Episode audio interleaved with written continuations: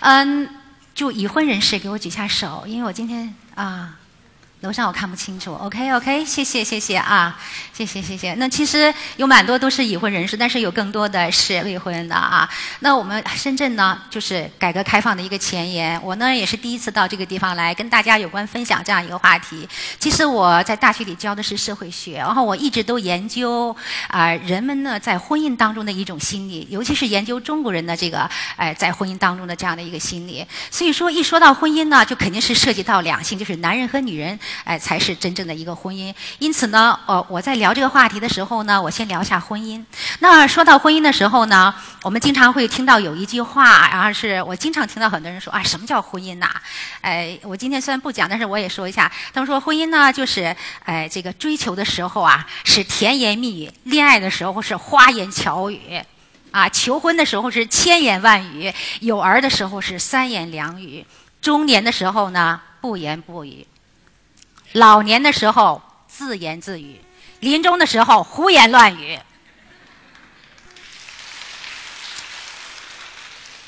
他们说这就叫婚姻啊！其实人们都非常追求美好的生活。当我们的物质生活达到一定的水平之后，大家希望我们的精神生活就是在婚姻生活当中又有一个更好的一个品质，有一个很好的一个升华。因此呢，我先从婚姻这个角度来跟大家聊一下。那。啊，这边先不看啊，这是我很多讲课的一些图片啊。呃，事实上呢，呃，婚姻呢应该有很多的步骤啊，但是你每一步都走好的话呢，你就会很幸福。我这里就不多说了，一般来讲就是择偶啊、恋爱、婚前准备、新婚磨合和夫妻相处。当你每一步都走好的时候，其实就不需要来听我的课，我就下岗了啊，我就下岗了。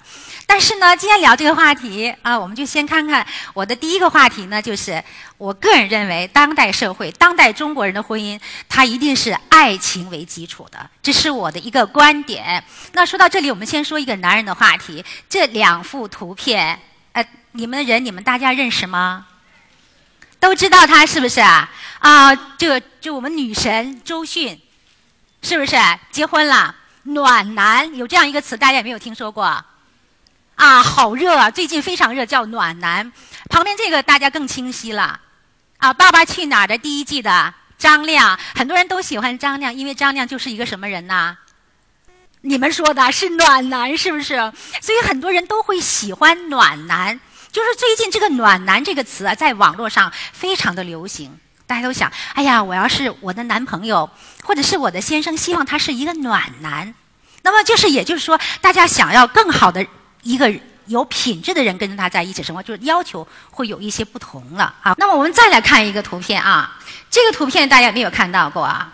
这个是前几天在天涯社区一个帖子，有一个人贴了一幅帖子出来啊，他就说了这样一句话，有这样一个标题说：“中国男人的外表配不上女人。”然后这个帖子一出来之后，就引起网络媒体的大大肆的这个回应啊，结果就就结果形成了一起呢男人跟女人的一个争论。啊，很多女人就说，就最后本来是说她的外表着装不如女人，最后呢，最后就变成了什么呢？男人，中国男人配不上中国女人。啊，然后就变成这样，然后大家就不断的在议论，然后很多就人就争论。我看到很多的文章，女人就是说，男人之所以配不上女人，一二三四说了，然后这边男人也是血气方刚，说其实中国女人也配不上中国男，其实中国男人是非常的优秀，一二三四，啊，两两个阵营啊，不断的争来争去。所以最近还有一个话题就是，中国男人配不上中国女人。所以说呢，我觉得啊，我们呃我们深圳市民大讲堂呢，能够让我来讲这样一个课，在这样的一个时候讲读懂男人心，而我呢，这么多年来，我只研究一个课题，我只研究呃婚恋心理，而且只研究中国人的婚恋心理，所以说是最好的一个时候讲这样一个话题。我觉得在座的各位是非常有福气的，谢谢你们。那么很多人呢，他就啊不服气了。我们就看到后面有这张照片啊，就有人就在网上晒了很多照片，说啊中国男人很棒啊啊如何如何的。你看这个照片，呃有一个呢叫龚旭，他是一个就是珠海说最美的一个什么呀海关是吧？啊，大家有人看到了。然后又说这个苏州有个最美的公交，一个一个什么地铁的司机。然后那个我那个重庆的又有人贴出来说，重庆的武警的男的，就是穿的那武警的服装，就跟他那个太太结婚照拍了很多张，说其实中国男人很棒。然后这是中国很多，我估计贴这些照片的人都是男人。谁说中国男人不行啊？对不对啊？他就是很好玩这样的一个争论，很好玩一个争论。那么。到底中国男人和中国女人之间是怎么回事？啊，我们怎么样读懂男人心？那我们先来读一下婚姻啊，看婚姻是怎么回事。我先说一下传统的婚姻。传统婚姻呢，我把它总结为三个字，就是过日子。那么传统婚姻在我们中国人来讲呢，它更注重的就是家庭，而缺少爱情。可能在座各位说不可能啊。我后面会有一些分析，比如说我们很多人结婚，说是男大当婚，女大当嫁，到了一定的年龄，然后我们就结婚就成家了。但是呢，其实，在生活当中，我们非常可能很渴望爱情的时候，突然发现我们婚姻问题很多，所以我们发现现在离婚率是居高不下，而且民政局、民政部前不久的一个调查报告显示，已经连续十年离婚率持上升的这样一个态势。就是说，离婚率是越来越高，那为什么呢？我就说了，现在人更加追求的是精神上的一种愉悦和相互的满足，而且中国人的婚姻呢，还有一个特点，就是典型的面子婚姻。很有趣的一个现象，就是我们假假设两口子在家里吵架的时候，吵得非常的厉害，刚好有人敲门了，两人马上就一致对外：“你好，有什么事吗？”事儿说完了吧，把门儿开哦，两人又开始吵起来了，是不是？哎，就是我们中国人特别要面子，所以中国人有一句话叫做“家丑不外扬”。哎，即便离婚了以后，首先像现在啊，改革开放了，什么大家观念都很 open 了，很很就是很开放的时候，可能还会说啊，我已经离婚了。那我记得大概是在改革开放二十多年前，或者是十多年前，如果一个人，尤其是一个女士离婚的话，她基本上不会让她周围人知道。因为整个这个社会环境不太能够容纳他，然后他也觉得面子上跟过不去，他的家人也觉得很丢人，说我的儿子或者是我的女儿怎么会这样子？怎么别人家里婚姻好好的，为什么他们会过不下去？他为什么会离婚？所以中国人特别注重面子，因此也吃了很多的亏啊，也吃了很多的亏。但是呢，现代的婚姻是怎么回事呢？我们进入到改革开放的今天，经济高度发达的今天，那么现代婚姻我把它也总结了三个字，叫做讲缘分。也就是说，我们能够合得来，我们就到一起生活；如果我们合不来，对不起，我们就拜拜，两人就开始要哦，我们要分开了。所以说，经常会有人，我们看到什么五二零哦，我前两天刚刚有个人说五二零，两人打了结婚证，现在就完全过不下去了。更有趣的是，我们看到有一些媒体的报道，比如说重庆啊，说那个一对年轻人上午好不容易排队五二五，我爱你。结了婚了，下午回去就是为了一个洗碗的一个什么事儿，两人争起来了。你要洗还是我要洗？你如果要是不洗，就是不爱我，我就是没有这个习惯。对方就这样说，你一句我一句，大家言语不合，对不起，两人又跑到民政局，下午又排队去离婚。缘分，大家说没有缘分，我们不能够在一起了。那么我们总结一下，就是现在婚姻到底是有些什么特点呢？第一个呢是情感。就是我说爱情为基础，他会说，如果我们两人没有感情，我看到你对人对方的眼里不是我的西施，对不起，我不要面子，我更要的是我舒服不舒服，所以他情感会放到第一位的。第二个呢是讲文化，我特别要提到什么叫文化，就是夫妻要同步。像我们深圳改革开放的前沿的阵地，假设我们都非常的，因为压力很大嘛，大家其中有一方。啊，就非常的要求进步，不断的往前走，不断的往前走。那么另外一方呢，还是停留在原来的那个位置上，所以说他们不能够进，不能够同步的进步。这个时候呢，就容易出问题。我说他们两人在文化上面的差距就越拉越大了。当这种差距拉大了的时候，于是他们就会出现很多的问题，出现很多的状况。然后呢，大家觉得我们没有办法过日子了。很有趣的是，我在这里跟大家讲一个故事。啊，我不知道他今天有没有来到现场啊，但是我绝对不会说，哎，你是谁谁，因为我也没有问到他是谁，是我的一个学生，在深圳的学生给我推荐过来的。啊，他跟我说是一个亲子的关系，一般亲子我不太接。哦，老师说你既然来了，你就帮帮我吧。我说好吧，我说你让他给我打电话。大概就是在十点多的时候，他给我打进来了，打进来以后，然后说话就哒哒哒哒哒哒。就一直哒哒哒哒哒了半个小时，我都啊哦哦哦。后来我说：“你平常跟你先生说话也是这样的吗？”他马上就把话停住，说：“哦，我今天是觉得你时间很紧张，所以我说话很快。”然后我说：“那你可以稍微慢一点说话吗？”那他说的是一个什么样的事情呢？就是他先生啊，呃，是应该说是一个警察吧，是可能是武警，我不太很清楚，就是是行伍出身。然后他就跟我说：“他说我我跟我先生在一起的话，我没有办法容纳我的先生，是因为他完全不要求上进。”然后我说：“他怎么不要求上进了？”他说：“你看，他只要在单位上的时候。”我都把他周围的关系我都打理得非常好，我会跟他的领导搞好关系，跟他的同事都搞好关系。然后呢，他回到地方以后呢，我也跟他周围的那些关系、朋友的关系、领导关系，我都搞得非常好。可是他就是不要求上进，完全不听我的。我不管我怎么改造他，都改造不过来。他用了两个字，大家刚才听到没有？改造，我就笑了。哎呀，我说你这是万里长征第一步啊，不容易啊。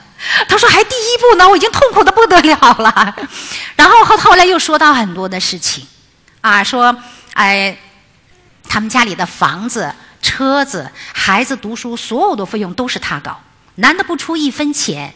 然后最他说，即便就是买了车，男的要出去开车的话，一加油，只要他在旁边，男的就不去加油。他说：“我找个这样的男的干什么？”所以说，那么这个问问题就很严重了。后来我就说：“那你当初是怎么看上他的？”我问他，他说我当初看上他的时候，那时候我我觉得他也是一个驻港部队，长得个子也很高很帅，又是本科毕业，然后又又在部队里又是一个干部，哈，我觉得也蛮好啊。我想现在那个诱惑又这么多，这么一个挺本分的一个男人的话，应该对婚姻肯定有好处。结果他会觉得他现在非常的痛苦。那么我先不说他其他的问题，我只说他们同步的问题。可能这当中这个女人呢，可能是非常要求进步，非常的能干。然后呢，他们两人之间可能或许这个距离就拉得越来越大。当然还有很多其他的问题。第三个就是心理的问题。所谓心理问题，就是心理不相容。那么我如果说我在工作和生活当中，我觉得做这些事情我非常的开心，但是对方哪怕扫个地或者是可能做个饭，我都觉得很不舒服。这个时候，其实你心里已经都没有他的感觉了，你不愿意跟他在一起。当这个刚才我们有人就问我说的，哎，像这样的一个情况该怎么办？哦，我我就说的，如果说两人心理不相容的时候，那么你们之间的这个缘分就会越来越浅了啊，越会越浅。第四个就是性。那么，以前呢，在十多年前我讲课的时候，我基本上不会涉猎这个话题，因为中国人谈性色变。但是我们发现，在离婚案例当中，有百分之三十左右是跟性生活有关系的。啊，今天我讲的这个案例就特别好玩然后他讲到最后，他说的，我一直都我说你平常跟你先生怎么说话？他说我就跟他讲，要他怎么怎么做，要求他怎么怎么做。那我说你在什么情况下想跟他说？他说我是什么办法都想尽了都没有办法。我最后终于想了一个办法。我说什么办法？他说的就是他想过夫妻生活的时候，想这个时候他求我了，我就可以跟他说了。哦，他先生说的。啊，我记得他写，他跟我说了一下，他说你你。嗯，你怎么回事？好像他先生是那个意思说的啊？你怎么老是坏我的心情？你说的都不是时候，这个时候怎么说这种话？后来我说，那你为什么要这个时候说？因为这个时候他有求于我，因为平常都不听我的，所以我想这个时候说他一定听我的。后来我说，那最后呢？他听你了没？没有。我说那个事儿呢也没有。结果我说这个这个先生就越来越不听的。我们经常生活当中就会出现这样一些问题。真的，我我我们发现啊。很多时候，我们中国的女性朋友跟你的先生吵架了之后，白天跟他吵吵吵得很厉害，然后心想哦，他好多事儿都不听我的，因为你不听我的，我的内心没有得到满足。因为婚姻当中最容易出问题的就是满足得不到的话，不能够那种需求得不到满足的话，他就会肯定会容易出状况。当他出状况的时候，于是呢就会出现很多的问题。那么这个女的假设这几天都跟这个先生生气了，然后可能或许她先生得罪了我们。他就想，嗯，你要跟我赔礼道歉。我们中国女性朋友有很多这个特点，就是我都能够跟你说我错了，你为什么不能跟我说？我后面会讲中国男人的特点，但是这个男的他不说呀，没有办法。后来，可是我想告诉在座各位，一般男性的朋友，尤其是中国的男性，他不会用嘴巴跟你说，哎，太太，我错了。嗯嗯，我我要怎么怎么样做？他觉得这个是很丢面子的一件事情，但是他会有其他的方法，比如说他从来不做饭，他会做饭；从来不拖地板，他会拖地板；或者是晚上的时候，他跟你过一次夫妻生活。因为很多男性朋友他们认为过夫妻生活是能够打开我们两人关系好合的一扇门。他本来想跟你亲热亲热，但是我们的有些女性朋友心想，就像刚才我说这个女性朋友，哼。白天还得罪了，晚上还想干这个事儿，没门儿！一个大后背就转过去了，于是把最后这扇门呢也给关上了。因此呢，我们在座有很多的女性朋友，我特我今天不是讲有关性的这样一堂课，但是我想告诉你们，性生活是跟我们男士跟他跟你先生沟通的，其实是一个很好的通道。啊，很好的通道。当你把这个通道你把它堵上的时候，他就无路可走了，所以他就会选择其他的一些途径，可能很多的问题就会出现了。当然，现在婚姻还有一点就是又要面子，同时呢还要里子，就是我前面说到，我我就不多说了啊。那我们来分享爱情是婚姻基础的第四点，婚姻就是嫁给习惯和性格。我呢，我跟他下面做一个小小的互动啊，你们给我回应一下子。我想问你们在座的各位。一个人结婚一生当中要结几次婚才是幸福的？刚才那说，哼，这个老师问的问题就是有点悖论，对不对？有点无厘头。但是我要你们现场给我回应一下子：一个人一生当中要结几次婚才幸福呢？几次啊？四次啊 OK，还有还有说，刚才有说几次的？两次的，两还有说三啊一次，你看我们这位老人家说一次一次，一次对吧啊？还有说几次的？三次的啊？认可结婚一次，一生一个人一辈子只结一次婚才是最幸福的婚姻，给我举下手。肯定绝大多数，谢谢谢谢啊！肯定是绝大多数。像这个老师怎么会问这么无厘头的话题呢？但是我告诉你们正确答案，就像王小丫一样的告诉你们，要结三次婚。哎呦，有人就，哎呦，怎么会这样啊？我告诉你，我讲完这个话题呀，今天晚上你回去跟你先生，你先生肯定说，这个老师怎么会讲这么谬论的东西呀？你真的不该去听这个课，我可能这个门都出去，会把我拍砖，对不对？但是我想告诉在座的各位，要想让你幸福，真的要结三次婚呐！有人开始点头。那么，第一次结婚是跟你相亲相爱的这个男人，或者是这个女人结婚，因为你爱他，你觉得他是你终身的一个伴侣，你愿意执子之手，与子偕老，你们是第一次结婚。但是我们发现，为什么现在的婚姻容易出问题？啊，原来是七零后，后来说八零后的问题很多，现在九零后的问题也很多。而且呢，我们在民政部门发现，离婚的人群当中，八零后很多，九零后也不少，就是因为没有结第二次婚，就是新婚磨合没有过这个坎儿，所以说一定要结第二次婚。但是，我说了一个但是，第二次结婚。不要换人，只换内容。所以有些人为什么离婚率这么高？就是你在婚姻当中一些小事情，或者是你新婚磨合的很多的事情，你过不了这个坎儿，最后觉得他不爱我了，我不爱他了，于是人就劳燕分飞了。这是第二次结婚，那么第二次结婚是跟他的什么结婚呢？人不换，是跟他的脾气、性格、生活习惯等等等等结婚。假设我是一个湖南人，那我找了一个上海人，那上海人他爱吃甜食，湖南人爱吃辣的。那么比如说炒菜的时候，那我就一定要放辣椒，那上海人他就说一定要放糖。那么就在这个问题上，可能两人就纠结了。那女的就可能会，我就可能归这个男的说了：你要爱我。就应该听我的，就应该考虑我的感受吧。我没有辣的，我吃不下饭。那男的就会说了：“你要爱我的话，你就应该考虑我的感受，就应该多放点糖。”这算不算大事儿？其实真的不是大事儿。但是我们很多人就把这些小事就作为大事来衡量，所以我就想跟大家分享一下子，在婚姻当中有三个指标是一定要去考虑的。第一个是文化上般配，第二个是价值观相似，第三个是行为上相近。就是我刚才说的，生活习惯呐、接人待物啊、生活方式啊等等等等。其实这些问题大家都有差距，都有距离。那么你的这样的一些跟他的不同，你的家庭的一些家风，像前段央视采访你的家风。那么，当你们两家的家风是不一样的时候，尤其是生活习惯呢，一些啊为人处事的方式方法不一样的时候，我想特别提醒在座的各位，这是你要跟他第二次结婚。为什么呢？因为这真的不是影响到我们的一些大事儿。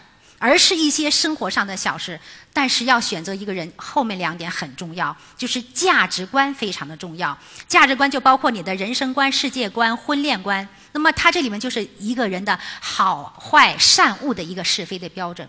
我们现在都发现，嗯，那么最近反贪的时候，就有很多的高官，然后就被抓起来了。我不知道你们注意到没有，就是那些巨贪呢，或者是高官被抓成，我就是。他们家里好像都是有点苦大仇深，发现了没有？发现了吗？这是一个规律。我想跟大家说的一个事，就是。我们在座也有没有结婚？就是你要找对象的时候，其实生活习惯没有什么大的问题。我觉得这方面大家是可以包容，尽量包容。但是更主要的就是他的价值观你要衡量。我后面会有讲到啊，价值观非常非常的重要。其实真正是价值观不能够融合的时候，你们在一起是很难的在一块儿相处的，就是有很大的障碍。就是第三个就是文化上般配，就是说文化跟文凭是没有关系。人说啊，文化是不是我就我是个本科，我就找个本科，或至少找个大专？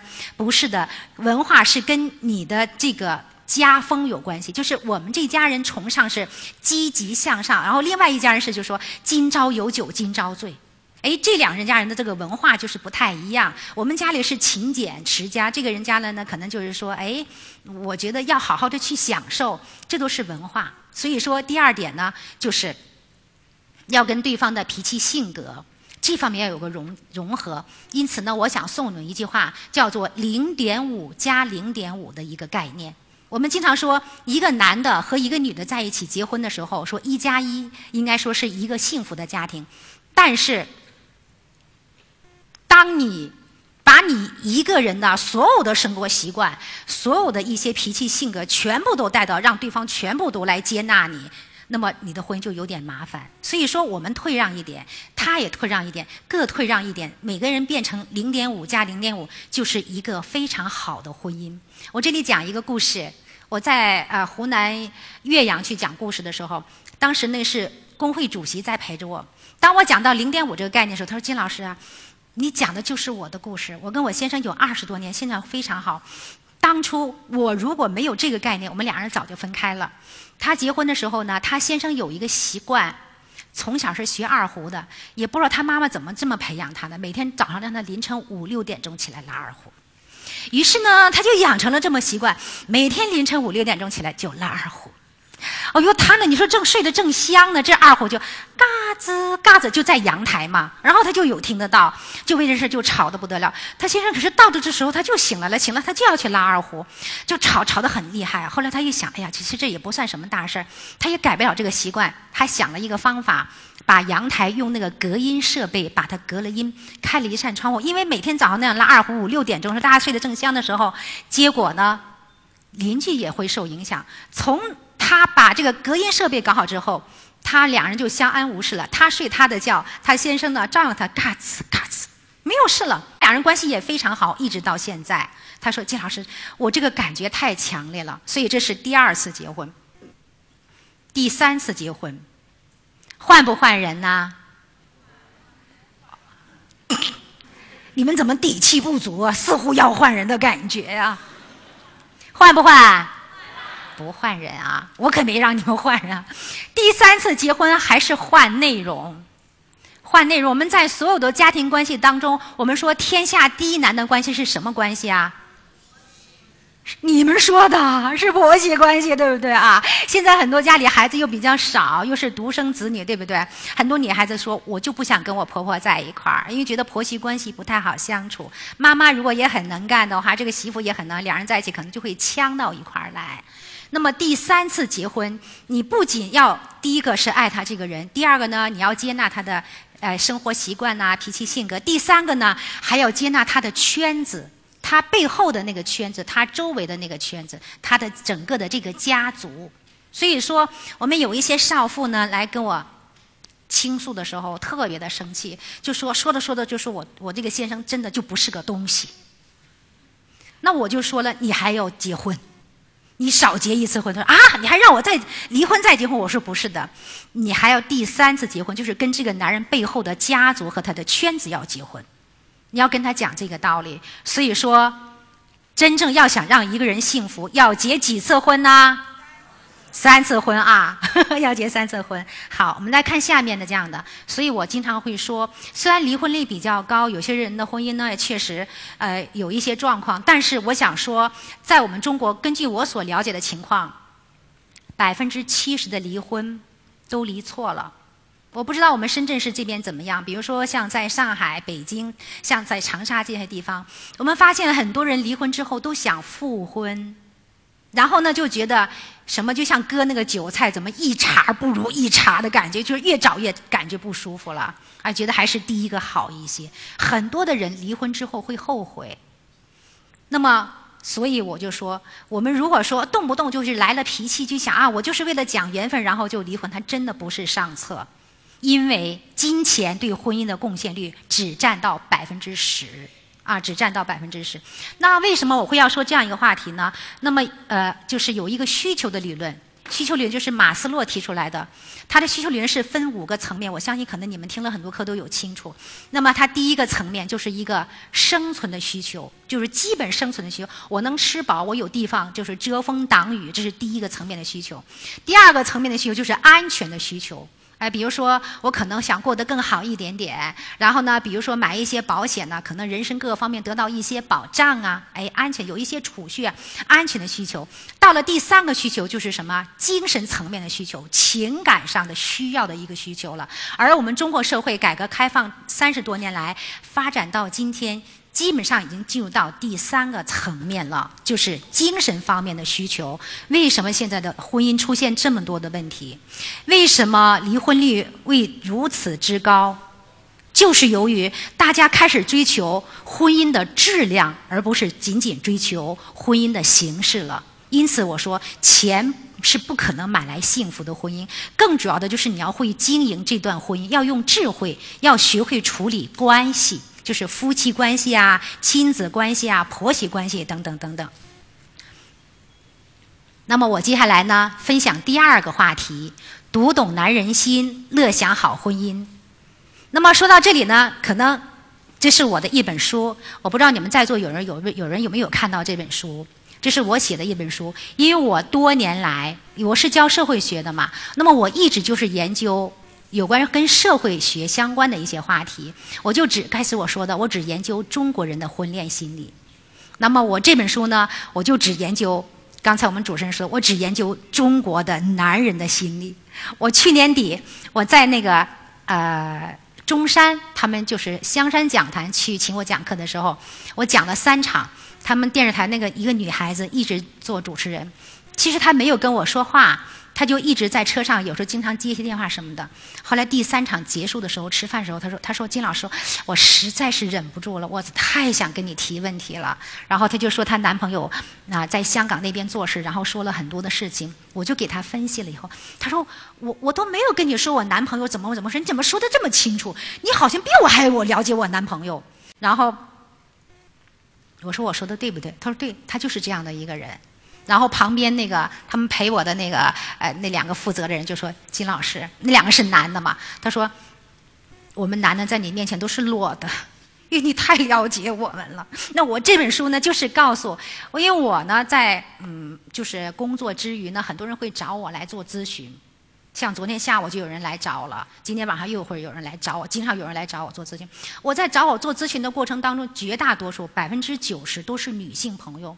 我发现呢，她们就是完全就是不知道怎么经营婚姻，而其中最一个呃比较明显的问题，就是在两性之间，他们是比较模糊的。就是我们就说婚姻是两个人在一起，叫做知己知彼。他们呢就是不太了解男性，也不太了解中国男人的一些特点，所以出现了很多的问题。于是我就把这本书，我想我就想写给女人的。我本来这本书是送给女人的，结果我发行了之后，是去年底发行之后，我又接到了很多的男人的电话，而且是一些老板的电话。他们说：“金老师，你这本书太好了，我买了送给我太太了。”我说：“嗯。”男人喜欢这本书，他说你太了解我们了。他说我原来也看过很多的书，哎，什么这个很多情感类的书，都是教女人怎么跟男人斗。他说结果斗来斗去，我发现我越斗我越烦恼，越斗我越恼火。他说结果我发现你这本书，你特别了解我们男人，你知道我们男人是一种什么样的状态。他说我的太太如果是这样来跟我了解我的话，我觉得我就舒服很多。哎，我才想，我才发现，原来这本书不光是给女人看的，很多男人也觉得这本书很适合他们。那我们就来分一下，男人和女人是不一样的。有一本书很有名，我相信你们都很熟悉的一本书，叫做《男人来自金星，女人来自火星》。那么他是美国的一个学者，从社会学的角度讲，男人和女人是不一样的。那么男人女人有什么不同呢？我给大家打一个简单的比方，假设我们在座的各位，你的孩子是个三岁。那么其中有一个人呢是三岁的男孩，一个呢是三岁的女孩，他们刚刚上幼儿园。上幼儿园之后呢，那小孩子之间就会有打架，对不对？当这个男孩子打架回来，我希望大家给我互动一下啊！男孩子打架回来以后，衣服撕烂了，头发搞得乱乱的，脸上就是黑一块啊，青一块然后甚至还搞破了。回到家里，跟妈妈说：“妈妈，一小朋友打我了。”如果说你的这个孩子是三岁的男孩我们做爸爸和妈妈的会跟这个男孩说什么呢？啊？啊？有我我我就不下去了，因为我就我就我就抓紧点时间啊。有的我就很多地方会问这个问题，有的妈妈就说男孩子要坚强哦，是不是？这是比较斯文的妈妈是吧？啊，男孩子要坚强哦，你自己要学会处理问题，不用不不要哭哦。那有的妈妈就不太那个了，就比较妈妈就是比较麻了那种妈妈，对不对？哭什么哭？打回去！有没有这样的妈妈？有哎，男孩子哭什么哭？对不对？所以说，我们发现男孩子从小教就是让他不哭。所以说，我们对男人有一句话，中国有句话叫做“男儿有泪不轻弹”，说从小在教育的。那么，如果是一个女孩子呢，也是三岁。也是被打了，也是身上青一块紫一块的，回来跟妈妈 妈妈小朋友打我了。妈妈会说什么话呢？如果是一个女孩子，会跟她怎么说呢？啊？谁打你啦？是吧？就会问他，对不对？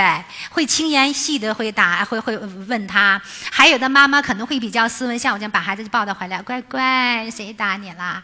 啊，我们不要打架，对不对？有没有说哭什么哭？女孩子，有个女孩子这样说的没有？你们都摇头。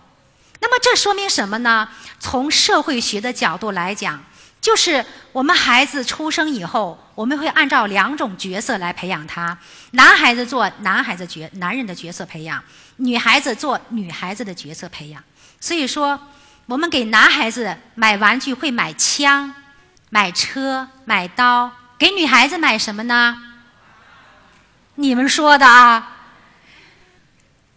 我们做家长的、做父母的。给孩子买玩具都是按照男性角色和女性角色。如果这个妈妈给这个男孩子买一个娃娃，所有人都会笑他，对不对？怎么男孩子会给买一个娃娃？啊，就觉得，所以说，从社会学来讲，就是男人要阳刚，女人要阴柔。然后我们社会学是这样的培养他的角色。因此，当一个男人在我面前说话的时候，就说：“哎呀，这个事情怎么样啊？”我们就说：“哟，娘娘腔。”对不对？而我们会看不惯、不习惯，我们觉得男人就是要怎么怎么样子。所以说前段时间说啊，中国男人配不上中国女人，说那些人发的照片，那男人都好阳刚的。你看就这个样子的啊，就很不服气。正因为我们在培养的时候按男人、女人不同的角色来培养，所以说出现的情况和他最后成人之后的表现，他就是不一样的。男人呢，他更多的强调地位、能力啊，我很有力量，我办事是我是很有效率，我很讲究成就的。然后呢，在两性相处当中呢，更强调控制、直接表达、沉默。但是呢，当他们遇到压力的时候，会心事重重。沉默寡言，不爱说话，有一个洞穴的理论，他会躲到不说话，然后等到他开口说话的时候，他已经想清楚了。但是我们女人不同啦，如果在单位上受气了，就会说回家，老公啊，那今天怎么怎么回事？男人有没有回家说老婆今天怎么怎么回事？哈哈，不一样的。但是女人不同啦，女人她要是跟别人沟通，就是说我是想跟你建立很好的关系，然后呢，她在价值观方面呢，她更多的是情感。为前提啊，然后呢，他在处理问题的时候呢，哎，他会呃，可能更多的是相互的安慰呀，啊，会考虑对方。但是女人喜欢多说，喋喋不休，而有什么事情就喜欢说出来。所以很多的女性朋友找我说，我就说你就说出来呗，你说出来我就没事了。他就忘了，男人是不愿意说的，尤其是中国男人。啊，尤其是中国男人，我我们都会说啊，男人注重结果，女人注重过程。男人需要尊重，女人是需要唯一的爱。男人是视觉动物，女人是听觉动物。我有一次讲课的时候，一对情侣听了我的课了，听了我课以后。这个女孩长得好漂亮，是一个大学生。就是她到步行街玩了之后，第二天，然后就回来听了我课，她就来找我。她就说：“哦，呃，金老师，你看我长得好看不好看？”我说：“呀，很好看，可能是校花。”对呀，我就是校花。可是她还花心，啊，说她那个男朋友花心啊。我说她怎么花心了？她说：“嗯，我们昨天到步行街去玩的时候，然后我们现在现在女孩都好漂亮，好时尚，对吧？一对面走过一个女孩，对面又走过一个女孩。”他就又这样看，然后这女孩就很生气，在大街上又不能够去讲他，只要看一个女孩掐一把，看一个女孩掐一把，男孩把那袖子一撸，哦，这里青一块，那里紫一块，然后我就说了，我说男人是视觉动物，女人是听觉动物，这是男女不同的一个特点。男人呢，就是对到嗯看到美的东西就很喜欢，对不对？那我还跟他讲了一个道理，我就说，假设你的先生看到美女无动于衷，就有点小心了。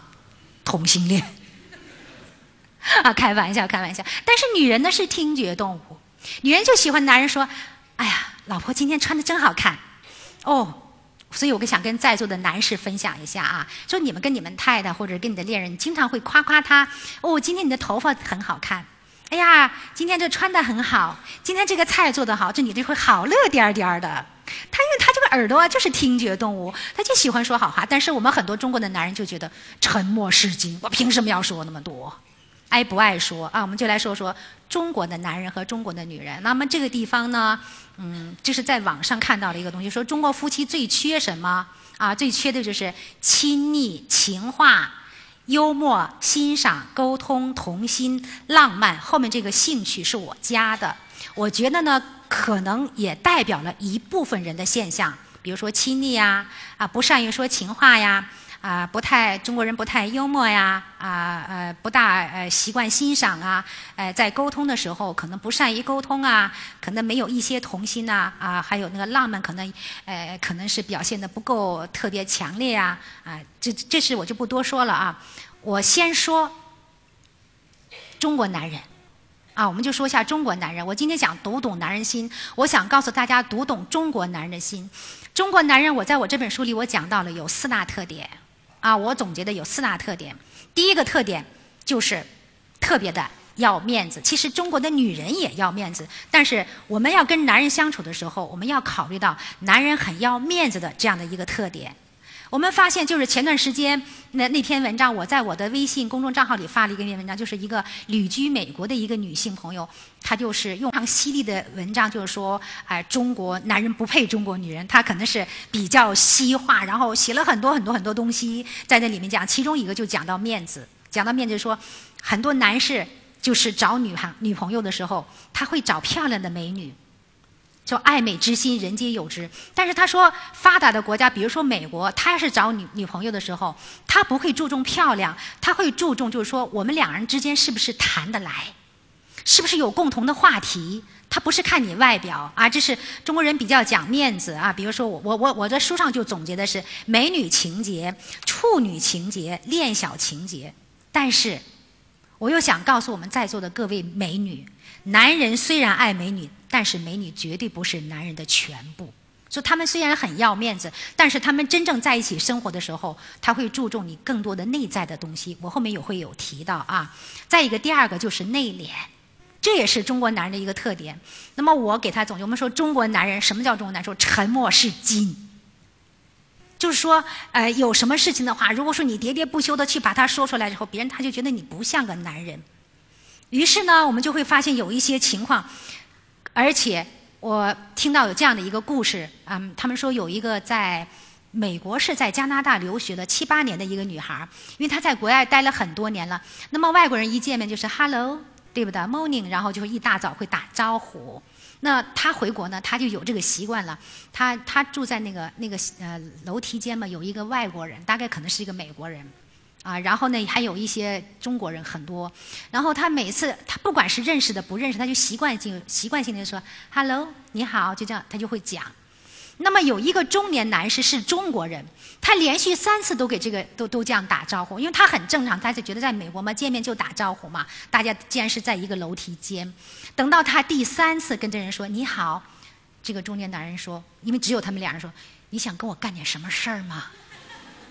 他吓死了，他说：“我我没有想干什么事啊，我就是习惯性的要跟人打招呼。”那这就是什么呢？就说，就是我们中国人很内敛啊，不苟言笑，嗯，觉得男人嘛就是要稳重，对吧？最好要沉默是金。然后呢，如果说两人吵架的时候，就是好男，不跟女斗。哎，这都是中国男人的特点，内敛。第三个就是东方国家，包括我们中国比较典型的大男子主义，就是很多女人就跟我控诉啊，说我们家先生啊，简直就是大男子主义，就是什么事不管啥是对还是不对，都是他说了算，我完全都没有发言权。那么这个大男子主义呢，在我们婚姻当中呢，就表现的也比较强烈，所以很多人女人呢就觉得，哎呀，金老师，你这本书简直就跟写我的故事一模一样。因为我说我接触了太多了，那么你要了解中国男人是一个什么特点，你才能够知道叫做知己知彼，百战不殆，跟他如何去相处啊？跟他如何去相处？那么这是他们的大男男人呃大男子主义，而且大男子主义呢，呃基本上就是比如说，只许男人重情，不许女人多情。如果女人很能干，有的男人就比较痛苦。哎，这都是大男子主义的一些表现啊，一些表现。第四个。重家庭不重爱情，这也是中国男人的特点。那么我们从小，我们很多的人接受的一一种教育，中国的教育就是“达则兼济天下，独则穷善其身”。啊，“达则兼济天下，独则……我说错了是吗？啊，达则兼天下，穷则独呃呃呃，穷则独善其身，对不对啊？那么就是说，对男人的要求就是，你要给男人，你当你来到这个社会上的时候，给你的一个要求就是说，你要么就安身立命，你要么就出人头地。就是男人给到他从小我们的价值观当中，就是一直就是中国的传统的观念当中，就是男人就是衡量他的标准，就是你要成功。你要么就要出人头地，你要么就要安身立命，安身立命。你必须要有你自己拿得出的东西，这是我们的一些观念、一些文化给到我们的男人的一个特点。所以我们很多男人就想，我就要拼命的去工作，我要拼命的去做出成就来。我觉得有一个美好的家庭，我才会觉得非常的像一个男人，像一个爷们儿。所以说，我不知道你们注意过没有。凡是拍的那些电视剧，尤其是拍那些古装的时候，那些男人戍边打仗回来时候，他们第一件事情，他的就是他妻子出来抱着个孩子，他会把孩子抱过来亲一亲，然后紧接着一个动作就会到他父母的房子里给他父母大人请安。但是外国的男人不是这样的，外国人第一件事情回来打仗回来第一件事情干什么？先吻自己的妻子，所以这就是一个观念的不同。中国人就是家是第一位的啊，家庭是非常重要的。那么呃，所以说中国男人从他一出生开始就被一个立字压到了身上啊，就是你要出人头地，而且呢。我们长辈对儿女的要求也是，尤其是对男孩子的要求，就是你要望子成龙。如果是个女孩子嘛，那就望女成凤。还有一个要求就是孝道。中国的男人特别的讲孝道，为什么说重家庭啊？就是百孝、百善孝为先，不孝有三，无后为大。就说给到男人很多都是家庭的观念，而不是爱情的观念，所以他一想，就是他所有的奋斗的目标，就是为了这个家庭，百善孝为先，就是要好好孝顺自己的父母，不孝有三，无后为大，就是对孩子要提供一个很好的环境。在所有的文化当中，没有妻子的地位是很高很高的一个地位的。所以昨天晚上我们在看《爸爸去哪儿》的时候。我就发现你们很有趣儿、很有趣儿的一个一个动作。我们不都说嘛，说暖男，他们都说黄磊就是暖男。其实黄磊其实很有现代文化的一个要求，一一种一种他的呃不是要求，是很有现代文化的，在他身上是有一些烙印的。他一进去以后，他太太来了以后，马上就抱着女儿就吻呐，然后就很兴奋。然后黄磊呢就过去。当着很多摄像机、很多人面，就抱着他太太就吻他太太。哦，其他几个人都没有这个动作，就抱着傻呵呵的看着。典型的中国男人啊，就是就是这个家庭，就是这样子的。所以我们很多的中国男人就看着拼命的加班呐，拼命的创业呀，拼命的工作，拼命的往上爬呀，为了一个目的，就是为了让我这个家里非常的兴旺，所以会修祖坟，啊，为让我的家庭门面非常的要光宗耀祖。所以他们家庭观念非常的重，但是缺少了一个爱情的观念，啊，缺少了一个爱情的观念。我们都说大家都很欣赏以色列人，对不对？那么我就讲以色列人，我们都是知道以色列人非常会挣钱，他们很有经济的头脑。但是你们可能不知道，以色列人在家庭观念、对妻子、对太太这个方面是也做的是非常之好。我有同事到。以色列去做学者的时候，啊，我们中国人习惯了。你看，我们中国人经常先生给太太打电话，今晚不回来吃饭了，我有应酬。明天周末了，不是陪太太，我明天要到哪个地方去，要谈个什么事情？我在茶馆或者是在哪个地方，对不对？啊，这是中国男人的一种常态。但是我们这个他就是按照中国的这个特点，然后他就跟那个美国的呃这个跟这个以色列的这个男士就说：“哎，我们今天晚上出去喝茶好不好？”这个男的就说：“对不起，我今天晚上要陪我太太，因为我已经下班了。”或者是你强烈要求他说：“哎，我真的是很着急，因为我们的观念就是这工作是第一重要的，有了很好的工作，你才有好的经济基础，你才有一个好的家嘛。”这是我们中国人的观念。但是以色列不是这样认为的。他说：“如果说你非常急的话，能不能允许我带着我的太太和孩子来？”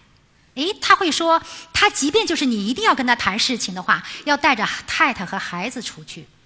所以说，像他们到了周六周日，像今天周六周日这样的时候，他们的先生是不会谈公事的，也不会去谈业务的。他们把所有的时间陪伴他们的太太和孩子，带着家人到外面一起去冲浪、爬山、郊游，跟家人在一起。所以他们这个观念非常的强烈，他觉得这才是他真正奋斗的目标，他觉得这才是真正的生活的品味，这也是一个文化的差异的不同啊，文化差异不同。所以说啊，我们就是要了解这中国男人的四个特点啊，重家庭不重爱情。那么有些人就跟我说，说金老师，呃，有些人为什么婚前婚后不一样？啊，说结婚前是怎么怎么回事？有一个女的就跟我说，我我先生跟我谈恋爱的时候啊，我如果流眼泪。他会用舌头舔我的眼泪，哇，超级好，对不对？可是结婚之后，我跟他说什么事情，他一扭头就走了，把门一关，砰就走了，他完全都不顾我的感觉。然后他为什么变心了？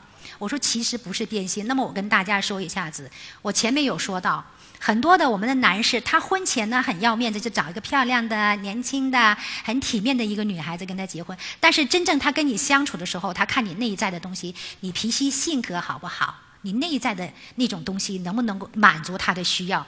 所以我们就发现，在离婚案例当中，百分之六十都是性格不合。百分之六十，昨天下午找我的是一个广东佛山那边过来开车找我的。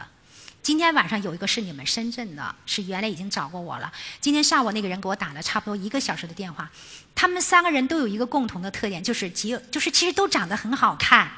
甚至深圳这个他先生有了婚外情之后，然后他先生就说：“你长得那么好看，你去找一个人了，你不愁找不到。” 他就很郁闷，是吧？其实他先生就是比较介意的，就是说他性格，然后呢就对他先生的要求很多。他觉得他达不到这样一些要求，觉得很压抑、很郁闷，啊，那么就是，所以说，男人是婚前看长相，婚后看性格，同时恋爱的时候眼光呢特别。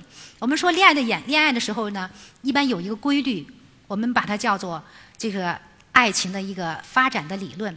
他刚刚看你的时候呢，就像这个光线一样的，他会只看到你的优点和长处，然后呢，你的短处他是看不到的。不管是男人是女人，就是你看刚刚谈恋爱的人时候，就说：“哎呀，我认识了谁谁谁，然后他如何如何如何，说了他很多的优点和长处，唯独没说他的缺点。”所以我们经常跟很多人要结婚的人，我们给他做辅导的时候，我们就说你要看清楚他有哪些缺点，他的这些缺点你能不能够容纳？你要把他这些缺点全部全部都罗列出来，你一个一个的去考证。如果这些缺点你都能够容纳，你就跟他结婚；如果不能够容纳，你还要想清楚，因为这恋爱它有一个误区啊，有误区。那么我还说到我们中国男人，我们不说中国男人有安身立命吗？就是我们如果说我们跟这个这样一位中国的先生结婚时候，他们是一种什么感觉呢？他们基本上是安身立命的三部曲。第一步呢，就是刻苦的读书。寻找一个安身的好位置，所以说我们说中国人特别会读书啊。高考呢，很多的这个学子啊，都是很考考了很高的一样一个分数，就不断的家里人要求你好好读书，好好读书。等到他参加工作了以后，我们父母马上对他提出个要求：你要成家了。对不对？你要成家，就是你要找一个好的爱人。这个时候，这个男人他找到这个这个男生找到这个女生的时候，你要相信他，不管他是舔你的眼泪也好，他对你每非常的呵护也好，他不分白天夜晚的给你发短信也好，他都是发自内心，他没有骗你。很多女孩说他骗我，他原来对我那么好，他现在变心了，他不是变色龙，因为他们有一个三部曲。他在谈恋爱的时候，他觉得我这个阶段的我的中心任务，我的重心就是找一个女孩子结婚，我成立一个家庭是我人生当中一个非常重要的步骤。他觉得这要完成任务，这是我一个成功的男人必须要走的一步。所以这个时候，他所有的心思，他他对你好也是真的，一点都没有虚心假意。他所有的表现也是发自内心的，但是等了到第三步的时候，他们觉得啊，安身之后就要干嘛呀？立业了。他就想，我读了书了，我有好的这个文化了，有内涵了，有底子了，我又找了一个好的太太了，有一个好的家庭了，我接下来要立业了，我要为这个家庭负责了。于是呢，他们又把所有的几乎是百分之九十的精力，全部都放到工作上、生意上。放到他人生的奋斗上面去了，这是男人的一个思路，他们基本上就是这样做的。可是我们女人呢，就不太习惯了，就说的男人变心了，为什么结婚之后对我会冷淡了？为什么不愿意陪我去看电影了？为什么不愿意陪我去旅游了？为什么不愿意陪我一块儿看电视说话了？然后就有很多的郁闷，就有很多的一些需求就不能够得到满足。所以说。这就是中国男人奋斗的一个三部曲。那么我们了解他，他是不是不爱他的家庭？他是爱，他只是把对家庭的那个概念和那个爱情他会区别开来。他觉得家庭是更重要的。我前面说到了，他是重家庭的。但是呢，很有趣儿的一个现象，我们女人呢，她婚前婚后也会有一个变化。女人婚前是什么变化呢？就是我们中国人的女女性朋友结婚的时候，这和中国的现实很有关系。就是生存的压力非常之大，所以女人在结婚之前都会要考虑对方有没有能力，比如说起码是不是有住的地方，或者是有一份比较天的工作。因此，我们就会发现，很多女孩子在结婚的时候会考虑这些硬件。很多优秀的男孩，哪怕是博士、博士后，或者是公务员，我接触到很多公务员，就是因为家境不太好，所以买不起房子。他说的，我方方面面都非常好，为什么这个女孩子不跟我？因为你确实在硬件方面有一些欠缺，所以他可能觉得没有保障，因为生活的生存的压力很大嘛，对不对？但是很有趣儿的是，结婚之后，女人对男人的要求也改变了。有什么变化呢？他结婚之前是硬件。你要有房子，有什么什么什么什么的，有好多工作。结婚之后，他就考虑到他精神上的需求了，他需要更多的是爱情，就是你爱不爱我。这就他女人衡量男人的标准会有一些变化，前面是硬件，后面是软件，前面是物质的，后面是精神的。婚后他更多的追求很多精神方面的东西，所以我们就发现很多一些全职的太太，她来找我的时候，说金老师，我现在宁愿不要这些房子，宁愿不要这些钱，我也要跟他过原来那样的生活。我希望他陪伴我，他需要精神生活，需要爱情了。那么我就开玩笑，我说。你等于是把那个苹果手机和安卓手机两个功能放到一个上面去。本来呢，你可能婚前要求它是苹果手机，啊，很好看，如何如何。婚后呢，你又要求它是安卓的手机，啊，结果就变变成了苹果的外壳和安卓的内内核。你让这两个人把它硬捏得到一起，但是没有办法，它要么就是苹果，要么就是安卓。但是我们很多的时候要求，由于你的要求不同。所以出现了状况，还有为什么婚姻很容易出问题呢？就是满足你的需求得不到满足，双方的需求，比如说，可能我这个男孩子、男生，我找到这个女生的时候，我可能更多的需要是得到一种理解、一种包容、一种接纳。那女孩子呢，可能更多是得到一种什么呢？你能够更多的爱我，更多的细心，更多的陪伴。当这种需求得不到满足的时候，婚姻就特别容易出问题啊！我们来看后面。我来讲分享第三个话题：如何和中国男人相处。这幅图片大家这个人两个人认识吗？比尔盖茨。那么我讲一下他的故事。这里面就是讲选人，因为我们在座也有未婚的，对不对？怎么样去选人非常重要，选对人了就决定了你的一个生活方式。在二零一二年的十一月份。杨澜访谈录里面就采访了比尔盖茨。那么杨澜是中国女人，所以她提的问题一定是从中国女人衡量男人的角度来提问。当时我看她提这问题，我就在笑，我觉得特别有趣儿。她提了个什么问题呢？就是当他们采访结束的时候，你们去到网上可以调这个视频，啊，就是采访比尔盖茨的。他说：“比尔比尔盖茨先生，他说的，您认为在您的微软帝国和慈善。”帝国这两块哪一块更成功？他是用中国女人衡量男人，男人嘛就是要在事业上成功吧？你看他一个是微软，他做的很好；一个是他慈善做的非常，慈善基金做的非常好，对不对？他说你哪个更加成功？比尔盖茨怎么说？啊？No，No，都不是。我最成功的就是我有一个好的婚姻，有一个好的太太。哦，当时我估计杨澜就，怎么会这样回答我，对不对？但是我觉得美国人他就会这样回答，因为他追求的是一种有品位的生活。他们衡量一个人的标准不是说你赚了多少钱，做了多么大的事业是成功，他们觉得我的成功是有个好的事业，更有一个好的家庭。有一个理解我的人，所以说他跟美琳达跟他太太，他之所以他的慈善基金做的是非常好，是因为他的太太很理解他，跟他的就是我前面说的价值观、人生观、婚姻观非常的接近，也特别喜欢做慈善，两人原生家庭极其的相似，追求也极其的相似，所以他们非常的谈得来，他们不会有一个。啊，然后就说的要做很多很多的慈善，一个人就是挣那么多钱，干嘛要给别人花？没有，他们观念很一致，所以他们就非常好。说比尔盖茨认为他最成功的是他的婚姻，所以我想跟各位说，选对人就决定了你的一个生活方式。选什么人，主要是看他的价值观，看他的原生家庭有很大的作用啊。那么怎么两性相处呢？其实有很大的一些误区，有很多的误区。那么我有好多误区，我这里先说第一个啊。第一个误区呢，就是情绪化，尤其是我们很多的中国女人呢，比较情绪化。很多的时候，当你情绪化的时候呢，你积极的情绪就是我们说的正能量，你就会很低；负能量呢就会很高。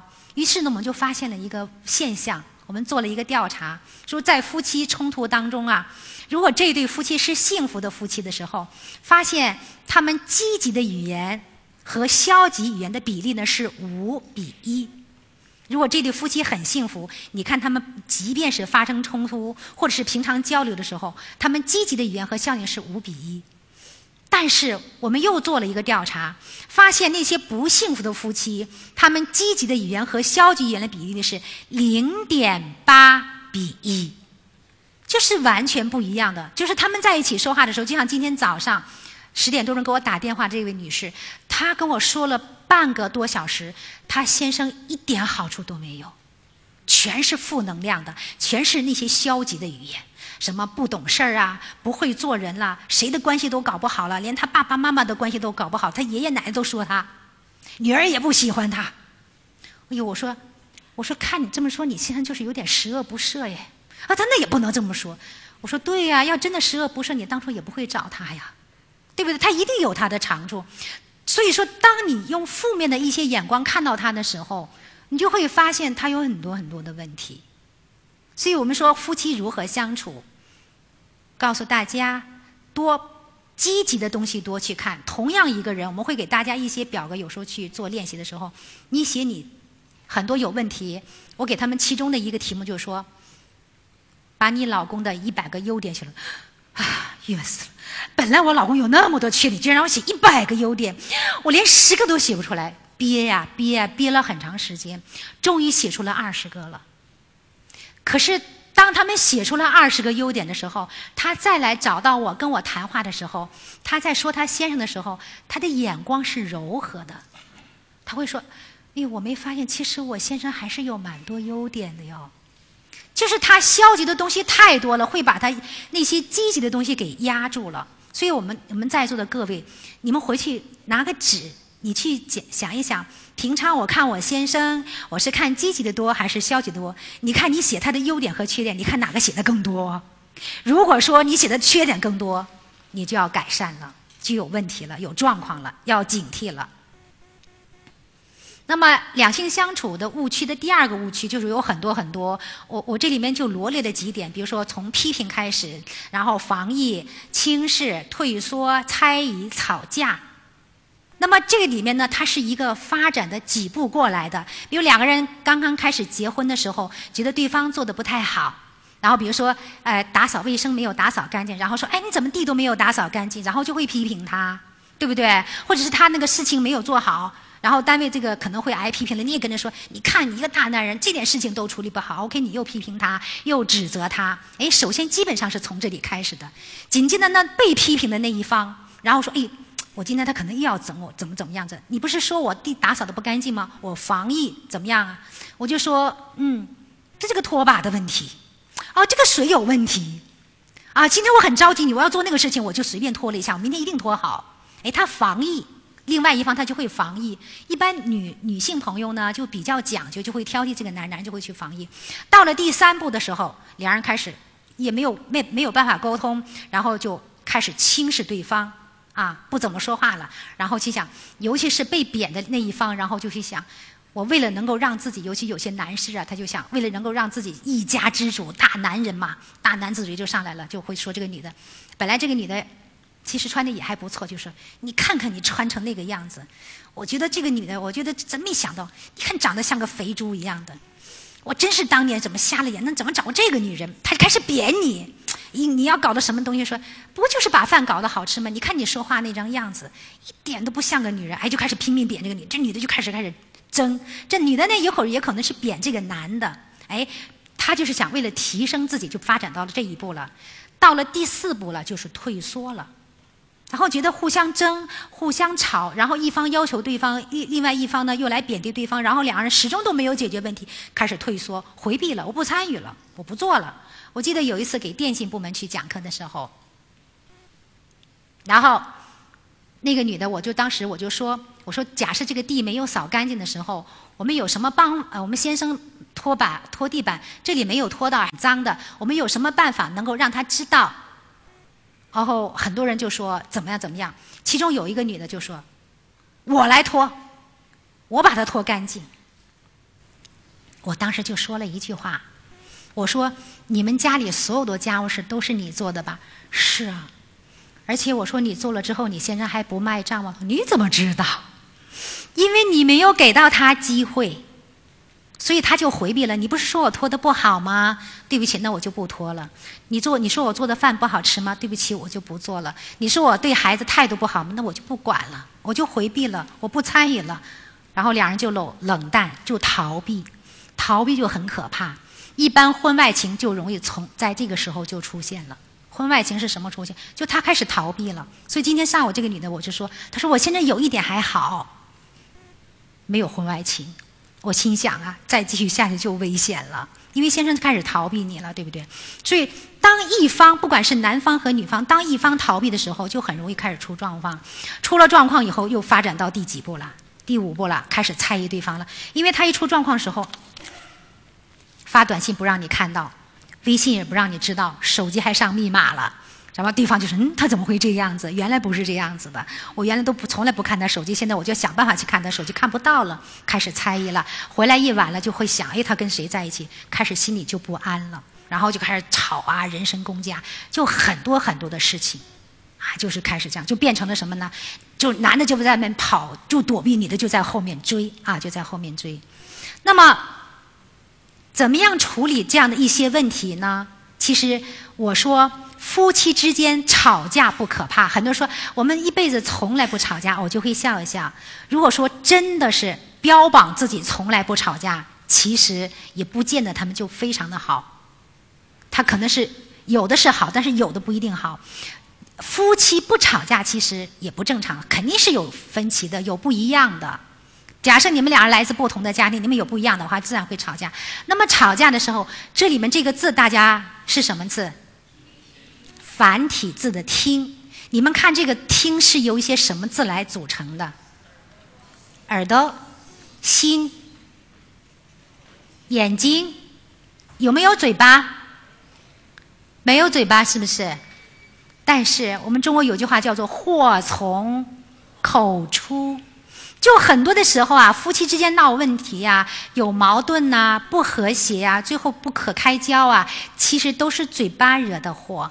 尤其说我们女性，女人呢就是属于这个那种特别语言方面很发达，所以我们发现，男人跟女人一争执的时候，男人就想我不理睬你，因为好男不跟女斗，因为你说多了，我们会说他有娘娘腔。那女人就语言很发达呀，然后就会说你嘚嘚嘚嘚嘚嘚嘚，然后说半天，男人也不说话，说你听到了没有？嗯，说什么？其实他这个耳朵进那个耳朵出，全都没有听到。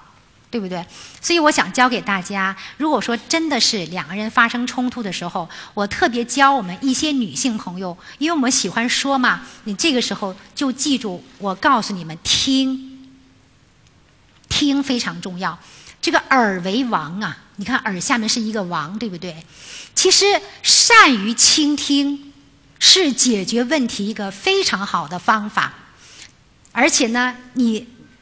用心的去听，一心一意的去听，这也是非常不容易做到的。有一个女的，她在听了我的课以后，她我就说她第三次结婚没有结好，就是不能够接受，就她婆媳关系有问题，接受这个男方的啊父母的这样的一些问题，所以说。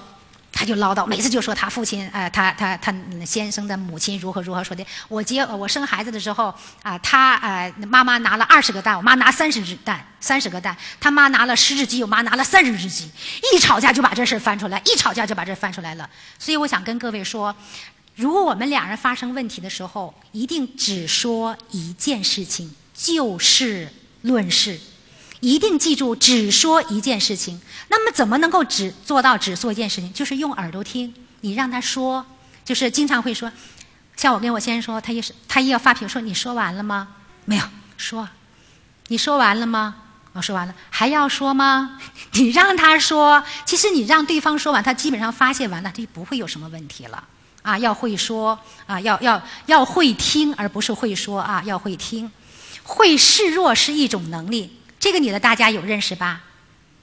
宋丹丹，她有一本书，我不记得书名叫什么，好像是叫《爱到深处》吧。她有一本书写到，她说里外都逞强的女人是最不幸的女人。因为她自己有亲身的经历，她两次婚姻，她就发现她现在跟她的先生在一起，她特别的会示弱，她知道该怎么在先生面前很有智慧的去示弱，给男人一些机会。就是我们说，你跟中国男人相处，你要学会给他面子。比如说，当着很多朋友的面，我们要不要去吼他、去批评他、去要求他？应该怎么说才能既给到他的面子，又能够让他愿意听我们说话？这都是非常重要的。因为给他面子，等于就是给自己的一个机会啊，给自己的一个机会。那么，怎么样和男人相处？其实跟男人也很有，男人跟女人相处也有关系的，就是理解和包容、欣赏和鼓励。这个说的就很多，我就不多说了。我说一下后面的啊，后面的一个一个就是。爱就是接受一个不完美的人。我就想说，我们跟一个人在一起，不管是男人还是女人，其实我们的先生的身上，或者是我们的太太身上有很多的不完美的地方。但是正是这样的一些不完美，才能成为我们婚姻的一个组成的部分。因为这个世界上叫做人无完人。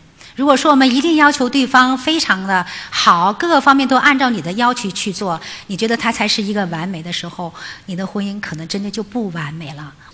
那么，爱就是接受一个不完美的人，同时呢，还要特别会爱自己。所谓的会爱自己，就是你知道我如何让自己变得内心更加的强大，能够让自己的内在的素质能够得到提高，这也是很重要的一部分啊，这也是非常重要的一部分。我今天是教你读懂男人心嘛？这些年来，我一直关注孩子，没有关注你。我有很多做的不对的地方，请你原谅，对不起，I love you。回去给你们留个作业，都去做这个作业，看看你们的先生有什么样的反应，好不好？因为中国人太缺这一块了，所以说呢，要补课啊，要补课啊，要学会赞美。那么最后呢，呃，我呢给给大家看一个人，这个人大家有认识吗？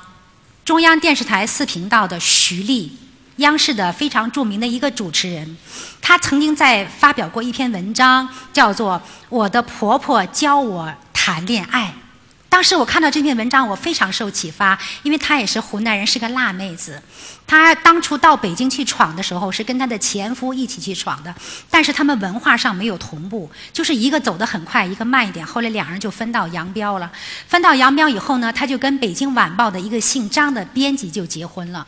结婚之后呢，她先住在她婆婆那里，她发现了一个很有趣儿的现象：她婆婆是我们国家非常有名的一个雕塑专家，而她公公呢，就是一个普通的国家公务人员。但是呢，他们在一起相处的时候，北方人爱包饺子，所以经常呢回来呢，她公公就在那里做饭做菜。她婆婆一回来以后，因为是做雕塑的嘛，而且呢是很有名，所以呢很经常腰疼。一回到家里也包几个饺子，包着包就是哎呀腰很疼。她她她公公就说去去去去去休息去，然后她就去休息了。等到饺子煮好了之后呢，她公公把那饭菜弄好了之后说起来吧，饺子都煮好了。他就上来吃，一边吃就说：“哎呀，今天这个饺子真好吃啊！哎呀，是茴香馅儿的哦，上次是韭菜馅儿的，就无比的兴奋，表扬他先生做的这个菜非常好吃。所以说，他们家里基本上就是他公公很会做饭菜，但是有一次她公公生病了，住院了。”这个时候，她从来没有看到婆婆做过饭，婆婆就很麻利的做饭做菜，做的色香味都非常的好，她就很开心。她想，哦，婆婆从来没有照顾过公公，那么今天终于有机会表现了。我们是不是会说，你看，平常我没有时间，今天我亲口给你做的？她就想跟她婆跟她公公这样说，她说的，哎呀，妈妈，爸爸如果今天吃到了你亲口做的饭菜，一定非常开心。她婆婆说，嘘，千万不能这么说。你爸爸这一辈子，唯一引以为自豪的，就是他的饭菜比我做的好。于是，当把这个饭菜送过去的时候，他公公一时说：“哦，怎么这么好吃啊？”他说：“啊，这是妈妈在大前门的哪个饭店买的，难怪呢，大饭店做的饭菜就是好吃。”